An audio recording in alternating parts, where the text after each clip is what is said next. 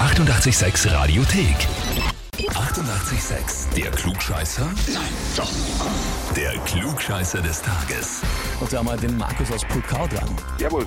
Ja, servus. Ja, hallo. Markus, du lachst schon. Weißt du, warum wir Ja, anrufen? ja. Ich glaube, ich ahne was, ja. Und zwar, Ich glaube, ich bin angemeldet worden für den Klugscheißer des Tages. Kann das sein? ganz genau so ist es. Was Kann glaubst du sein, von wem? Ich glaube, die Claudia war das, meine Lebensgefährtin. Ja. oder? Ja, richtig. Vollkommen. Erste richtige Antwort ist schon da. Claudia, Oh, na schau.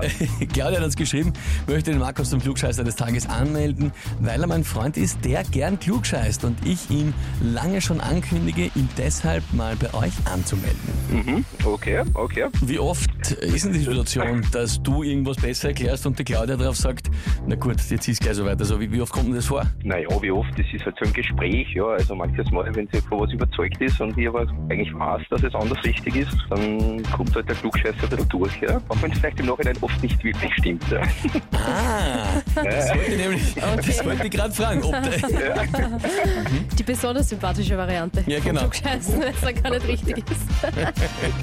Okay. Gut, Markus, jetzt, ja, jetzt geht's um alles, jetzt geht's um die Wurst, respektive um den Titel und das Heferl. Legen wir los, oder? Legen wir mal was, probieren wir Und zwar, heute vor 52 Jahren ist eine sehr berühmte französische Persönlichkeit im Alter von 87 Jahren verstorben. Ist eine Person, die wahrscheinlich eigentlich wirklich fast jeder kennt, also auch bei uns hier. Es gibt in Frankreich ein Zitat, das lautet, drei Namen aus diesem Jahrhundert wird Frankreich nie vergessen. De Gaulle, Picasso und die Person, die wir wer? suchen, ja, ist die Frage. Und jetzt, welche der folgenden drei Personen ist diese berühmte Person? Antwort A. Antoine de Saint-Exupéry. Antwort B. Edith Piaf. Oder Antwort C. Coco Chanel. Coco Chanel. Na bumm. Hm, okay. Das war wie aus der Pistole geschossen, die Antwort. Weißt du weil, das? Äh, es ist das Einzige, was ich kenne davon, sagen wir so. Ah, aha, Edith Piaf und Antoine de Saint-Exupéry sagen da nichts. Nein, sagen wir eigentlich gar nichts, ja. Tasche. Okay, gut. Naja, Ich gehe mal davon aus, es stimmt, ne? Das habe ich noch nicht gesagt. ich meine, wenn das Zitat schon ist, drei Namen wird man nie vergessen. Und das ist der einzige, den du kennst. Aber lieber Markus, ja, ist eh richtig. Ja, ja, na, Ja? Ja. Na, Na, na, ah, Wahnsinn. Ja, ja.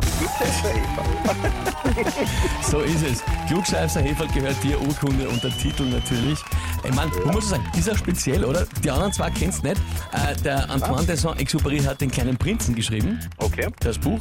Und Edith Piaf, die berühmte Sängerin eigentlich. okay. Also zumindest hätten, hätten wir Äh, ja, gemeint, dass die eigentlich recht schon berühmt zwei ist. recht berühmte Persönlichkeiten. Aber, das, Sp- Coco das Spannende Chanel. ist, mit dem Unwissen der anderen beiden hast du das Wissen gehabt, um nur eine zu kennen und das war die richtige.